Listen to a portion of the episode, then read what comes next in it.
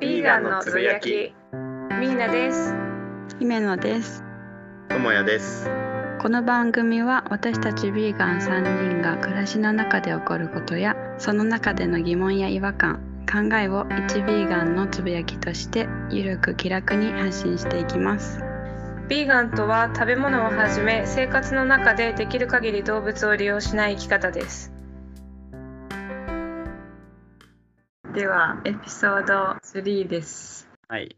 今回は前回の、まあ、続きじゃないけどビーガンだからこそ言われるなんかあるあるみたいなのとかあとはビーガンとして生きてる中でもう私たちが日々感じることを話していきます。はいはい。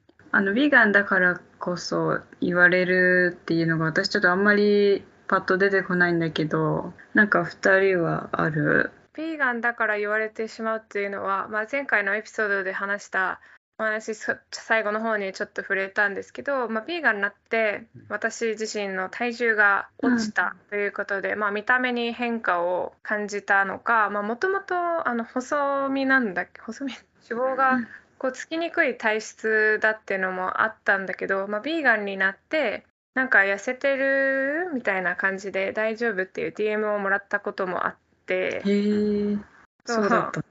そうなんかサーフィンとか、まあ、あの前回も言ったけど行ってた時とかって、うん。まあ夏だったから肌露出してたり、まあ、顔露出、まあ、顔の写真はなんかインスタとかに載っけてたから、まあ、ちょっと細くなったみたいな感じとかで言われてたけどこう心配されるっていうのはなんかそのなんか心配されるほどなんか体重落ちたわけじゃなかったの。2キロぐらいだったんだけど、もう分かんない。2キロって結構なのかな。いやでもそんなわかんないよね2キロ。そうだね、でもそうだね、まあでも、ね、焼けたっていうのもあって、ちょっと多分シュッとして見えたのかな。うんうんうんそうだろうね。そうだよね、それがあるの。でもこれ2回繰り返し聞いてるって感じ、いいかな。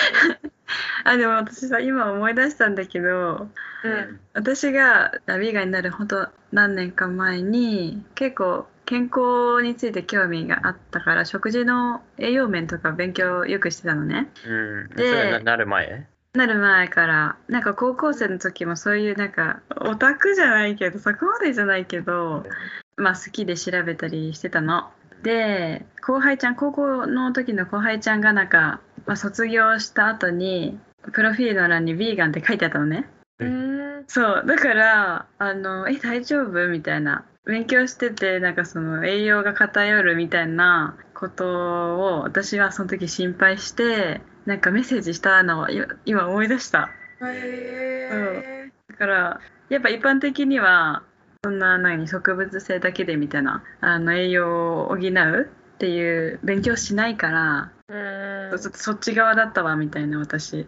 うんまあ、結局その子はあのダイエット体重落としたくてやってたみたいなんだけど、うん。そうそうそうそうっていうのがあった。えると、うんこの栄養を心配されるっていうのはあるあるなのかな？そうちょうどね昨日も言われたところだったんだけど職場の子から「タンパク質ってどうやって取ってるんですか?」って言われて、まあ、大豆とかっていう風に話はしたんだけど多分世間一般的にタンパク質って、まあ、動物性のものがメインなのかなって思うから、確かになんかビーガンって何食べてタンパク質を補ってるんだろうっていうのは結構疑問ビーガンじゃない人からしたらこう疑問によく浮かぶことではあるかもしれないね。うん。うんそうね勉強している時も植物性のタンパク質を積極的に取ろうって言うんだけどあ動物性タンパク質を控えてみたいなうん、だけどその植物性だけだといっぱい食べないといけないから不十分だからみたいな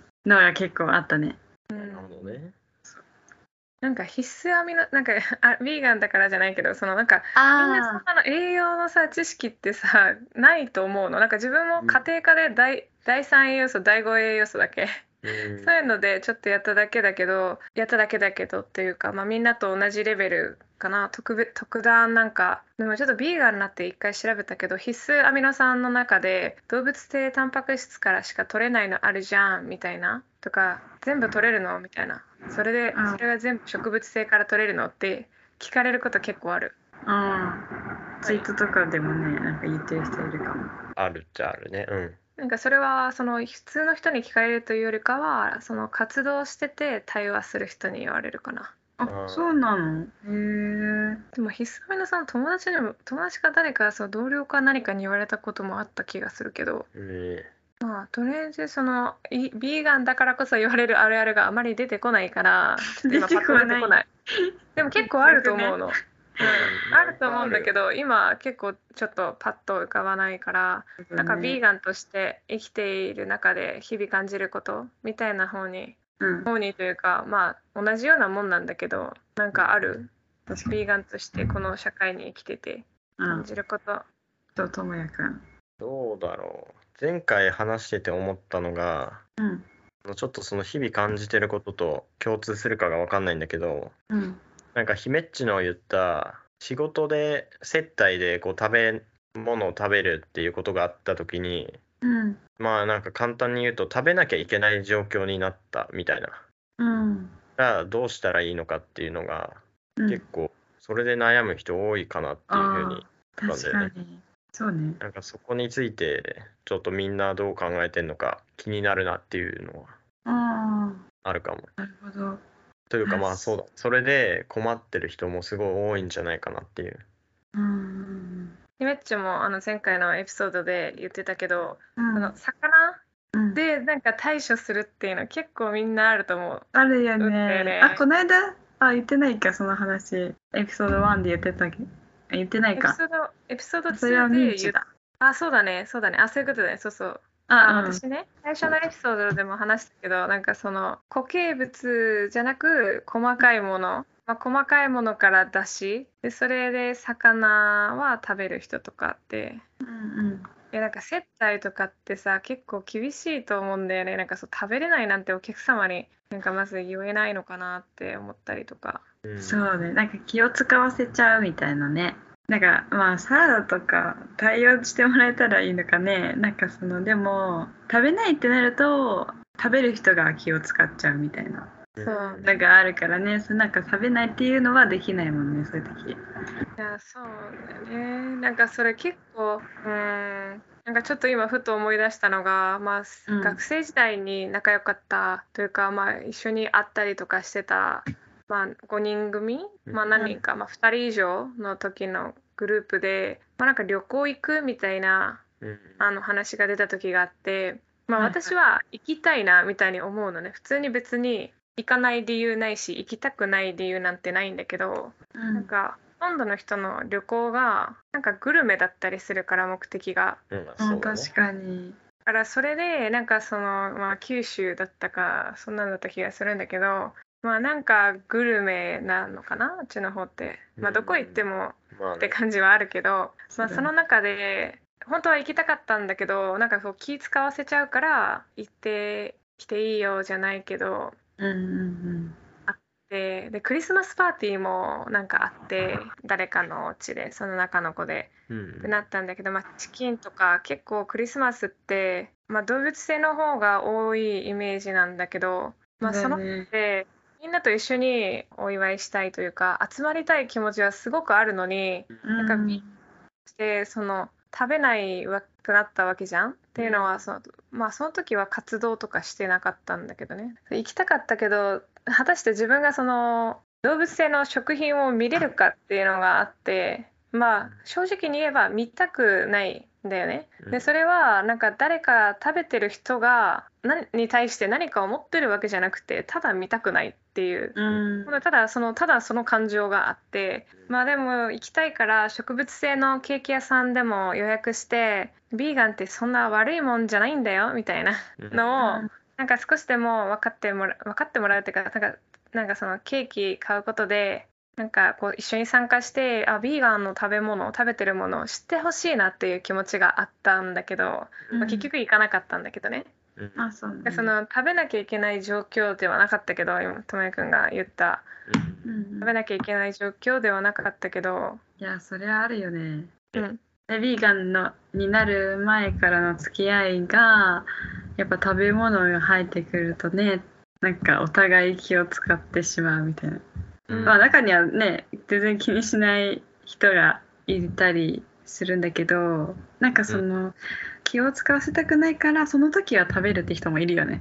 うん。あとそれはなんかまあヴィーガンって言えないけどみたいな人がだからそれが原因で言えないけどみたいな感じで言う人もうん。あの会ったことあるんだけどそれがなんかだからそういう面で言うとなんか個人とかよりそのお店にこうオプションをがあ何海外とかもあるじゃん。なんかオプションがあるのが当たり前って感じになるのがねいいよなって思う。そのにやっぱそれって人間関係につながることだと思うんだけど。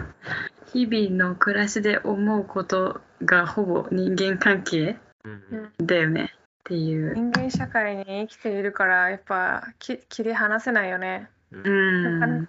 中にはなんかこの人間関係をこう清算するじゃないけど周りの人間関係を乗り越えられる人、まあ、変えられる人うん。うまく伝えられる人も中にはいると思うけど、まあ、私は結構すごく悩んだタイプだったから。うん。うん。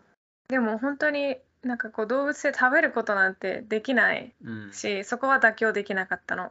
だから自分から積極的に誘えなくなったから誘ってくる人を大切にしよう。あ誘ってきてくれる人を大切にしていこうって決めた時期もうん。あったりした。結構その時コロナだったから良かったけど、まあ、みんながみんなビーガン私がビーガンになったとかじゃなくて一斉にみんな外出できなくなってたじゃん。だからそあまりかんかん感じることはなかったんだけどうん。なんか中にはそのコロナ前にビーガンになってたりとか、まあ、今ななる人とかそう考えると外出は絶対できるわけだし外食。うん。もう選択肢がないじゃん日本ね姫っちも言ってたけど。オプションが少しでもあれば、そういう選択しにくい人にも対応できるような社会ができるといいなっていうの、ちなみにともやくんはどう思う？いやなんか今の話を聞いててちょっと長くなりそうなんだけどいくつかこう喋りたいことが出てきあてお願いします。まずその一つ目はミーナが言ったようにうん。友達と遊びたいけど一緒に遊べなくなっちゃうみたいなうん。点なんだけどそれっていうのはなんかある種こう自分から見たらこう娯楽というか自分に自分自身にとっては。うん。娯楽だからヴィーガンっていう生き方はやっぱりその娯楽の引き換えに動物を犠牲にしていいのかっていうのとかがすごい大きなテーマだと思うのね。ああ逆に言うとお肉美味しいから動物を犠牲にしていいじゃんっていうのは良くないよねっていう。だって植物性のものでも自分たち人間は生きていけるんだから。その味覚っていう娯楽を優先するんじゃなくて動物のことを優先した方がいいんじゃないっていうのがすごい大きなテーマというかか噛み砕いて言うと、うんがあると思うの。うんでなんか倫理面ももちろんあるけど感情的にももうその娯楽が楽しくないその味覚っていう娯楽より動物を傷つけるっていうとか犠牲にするっていう行為がもうそれを嫌が上回ってる人が多いと思うんだよねそのいや別に気持ちは分かんないその神経が痛みを感じるからって理解したからそれでビーガンになりますっていう人よりもうんそれもうその娯楽として成り立たなくなってる人の方が多いと思うの。そうだね。だからなんかそこを楽しくない娯楽なんでその例えば一緒に焼肉に行って自分だけ食べないだけでも目の前でそういう娯楽が行われてるっていうのが。うん。それはなんか自分を押し殺してまでする娯楽じゃないと自分は思う。うん。だから人間関係は狭まると思うんだよね。そのそうすると現実問題。うん。で狭まった人間関係っていうのが悪いものだと捉えないでほしいうん、確かに。なるほどね。友達が友達が多いことがその人の人生にとっての幸せなのかっていうのは全くもって違うと自分は思ってる。もちろん多くていいこともたくさんあるけど数よりも大事なものが自分はあると思う。ん。うん。うでそれはわかる。うん。そうだね。そこで、まあ、自分は子供の頃からそういうね例えばだけど今の話聞いてて思い出したのはうん。高校とかだとみんなの娯楽の一つがラーメン屋に行くことだった。学校終わりとか。へえすごいですね。自分はここのラーメンが一番だとかっていう言い争いがあったりいやここだろここのこの味だろみたいな。おじさんじゃん。なんかでもだ男子しかクラスにいなかったっていうのはあるかもしそっれない。かそっか。そうそそううだったね。そうなるともう自分は行けない行かない選択をしてたからその当たり前だけど。はいはい。だけどなんかカラオケに毎週行ってた時期があってカラオケでドリンクバーで何も食べないでなんだろう土曜日10時間とかずっとカラオケにこもってるみたいな結構お腹もすくし持ち込みできる場所にでも行けばよかったんだけど、まあ、お金もかかるっていうのもあってそこで多分その友達とは利害が一致してて、なんかもうそうカラオケが定番だった。うんうんうん。でまあその友達一人あなんか遊ぶっていう友達は別にその人だけでよかった。めまあなんかその人だけだったんじゃないんだけどもちろんうん。違う人とも遊んだりしたししなんかまあカラオケ以外の場所で遊んだりもするけどうん。それでも全然良かったっていうのはあるかな。代わりの選択肢がやっぱりあるしなんかわざわざその動物利用をしなくてもいい選択まあこのポッドキャストを聞いてる人も年齢層はある程度大人の人が多いと勝手に思ってる。う。うんからもし自分の選択をできる人だったらそもそもねその自分の選択を自分でできない人だったらそのあのまだ学生とかうん。そういう人はなんかまたもう別の問題になってると思うそもそもうんだからで自分で選択できる人には同じ人間は周りにいるからその SNS 上とか考えれば、まあ、自分ら3人もそうだしうん。そういう人のまあね自分の YouTube もそうだしこのポッドキャストもそうだしまあ娯楽として溢れてはいるわけだから、まあ、娯楽の一つとしてねうん。というのも。そういうなんか自分が楽しめることに目を向けるっていうその楽しめないことにわざわざ自分を押し殺してまで昔のままでいようとするんじゃなくてうん。そうなった時にどんどん人間関係も増えていく広がっていくしなんか楽しいこともいっぱい増えてくる、確かにね、またそこで人間関係広がるね。うん。なんかそうだね、うん。過去のその関係に固執してれば多分新しい関係にはなかなかうん。増えてはいかないと思うけど。うんうん。確かに。そう。その通りだ。って。いうのがなんか自分の一つうん。思ったことと、もう一つが、うん。それでもなんかそうビジネスとか、まあ、あとは接待とかさっき言ってたそれらは別に娯楽じゃなくてお金が必要だからやらなきゃいけないもの。なんかそれをやめればいいんだけどそれも簡単じゃない。次の職も見つけるのだって自分の能力でどこまでできるか分かんないし住んでる場所によってはもうそれこそ焼肉屋しか周りになくてとかうん。なんか動物性食品を扱ったばお店しかなくてそれも同じじゃん。とかっていう場合。うん。だったらなんかさっきまあ姫っちが言ってたけどなんか魚で対応するっていうのも、まあ、そういう人もいると思う。で自分もそうだったんだよね。自分も。魚はずっと食べてたっていう。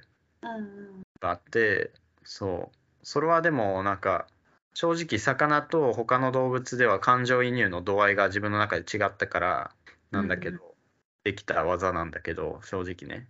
魚も食べたくないよっていう人がいたら処世術じゃないけどアレルギーっていうのは一個使える技だと思うなんか言ってみて試してみて価値はあるんじゃないかなって思うなるほど。あ、そういう時にね。なんかビーガンですって言って本当は通じるべきだしうんうん。自分はもう今はアレルギーって言葉をあえて使わないようにしてるうんうんこのさっきも言った人間関係の上で我慢するべきことじゃないと自分は思ってるしうん。うん。それを言いにくいっていうのはやっぱりこの社会の風潮が作ってると思ううんうんだからそれを自分は変えたいと思ってるからあえて自分はこういう意思があって変わあの変わってるんですそういう選択をしてるんですっていう主張をするっていうのはうん。できる人からやっていかないといけないと思うしそれが未来の子どもたちそれこそ言えない人たちも含め確かに。を救う一つの手段だと思ってるうんそうだね。から自分はそういう主張してるしできると思ってるしまあその努力をしてる。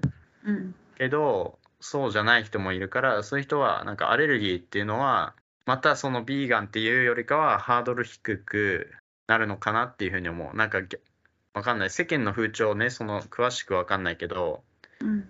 アレルギーって言ってる人にわざわざそんなのじゃ取引先が気使うんだから食べろよっていう上司はなかなかいないと思う、そんなんで例えば倒れたなんてなった大事件その会社の大不祥事になっちゃうからうんうんうん。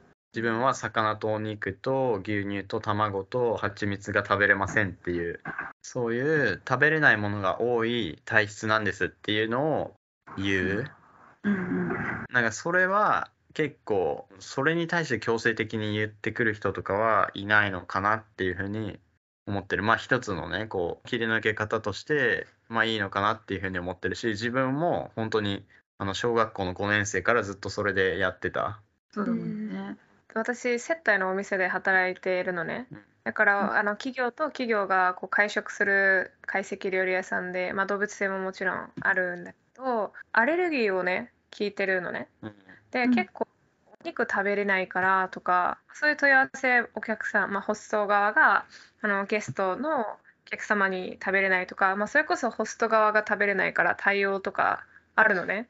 でもなんかそのちょっとお高いお店お高いお店というかその普通のチェーン店とかその気軽に入れるお店ではないからコース料理だからだからそういうお店では結構対応っていうのは効くのかなって思うけどうん。だからそれが当たり前になってるからなんかあそのそういう解析の場を選べる会社とかだったら結構やりやすいかもしれないけど居酒屋とかなんかちょっと居酒屋の雰囲気よりもちょっと良さげなところうんっていうのを選ぶ人多いと思うからなんか必ずしもねこの個個室のね完全個室の解析料理屋なんてあまりないのかもしれないけどでも少なくともそういう選択ができるようにはなってるなってちょっと思った。なんかその私のお店ではねうん。そう対応して、まあ、ビーガンがビーガンの方が食べれるコースも一応あるからさ、まあ、っていうのはそこのお店があの結構外資が多いところにあるからベジ解析っていうのがあるからそういう海外の方が来た時にベジ解析とか用意してあるからなんかそれがスタンダードになってほしいなってうん思った、中にはもしかしたらお魚とかお肉とか食べれないって言ってる人でいるのね。だからなんかもしかしたら言えないけどうんお肉食べない人とかいたりするからさ。うんうん。もしかしたらお肉だけかけてんのかなって、まあ私は内心思って、うん。まあいろんな人いるからあれだけどさ。なんかその手は結構確かにありだなって思った。うんそうだね。でもそもそも宗教で食べれない動物性食べれないところっていくつか種類あると思うんだけどなんかそれはかなりさ尊重されるイメージなんだけどね私のそうなんだよね。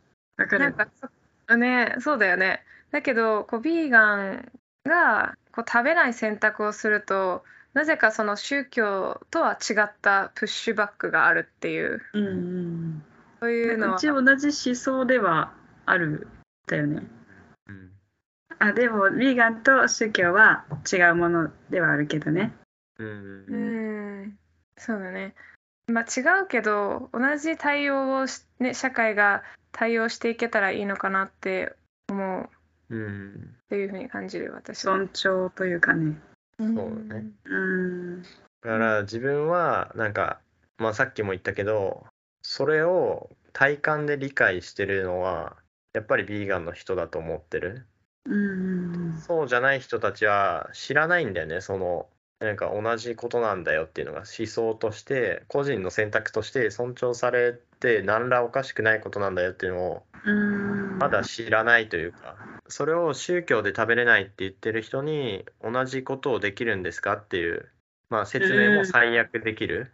自分だったらあなるほどね。でそこまで言えば多分あ確かにアレルギーの人とか宗教で食べない人とかに強制しないわって思う人が体感ではまあほとんどだと思ってるうん。から自分はそれができるからうん。しなんかそれで困る人をなんか子供たちとかに作りたくないなって思ってるその気を使わなきゃいけないっていうの、うん。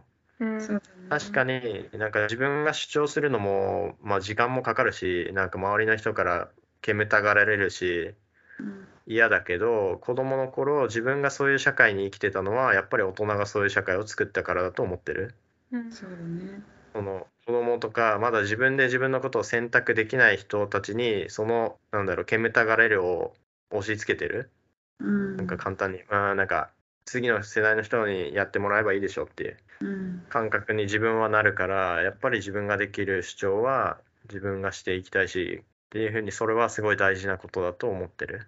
うんうんそうだね。アレルギーであれ、まあ、何であれ、まあ、自分の場合はその動物がかわいそうだから食べたくないっていう気持ちがすごい強くて、まあ、動物がかわいそうだから食べなくなったっていう、まあ、結果的には最初そうだったんだけど、まあ、その後、まあやっぱり倫理的な部分を学んで、うん。まあ、それが人それぞれ。なんかこれこれ言うとすごいなんかあの現状じゃないけどさ なんかその結構賛否両論あると思うんだけどうん。その倫理観っていうのはなんか人によってこう正しさが変わってくるというか、まあ、ぜあまあ善と悪みたいな意味、まあ、ちょっとここら辺使うかわからない。難しすぎてうまく伝えれるかわからないけどうん。とりあえず自分の選択で食べなくなりたかったの私。うんうん。でその後、まあ必然的に動物の動物にも権利があるべきだって学んできたのね。うん。なんか段階を得て。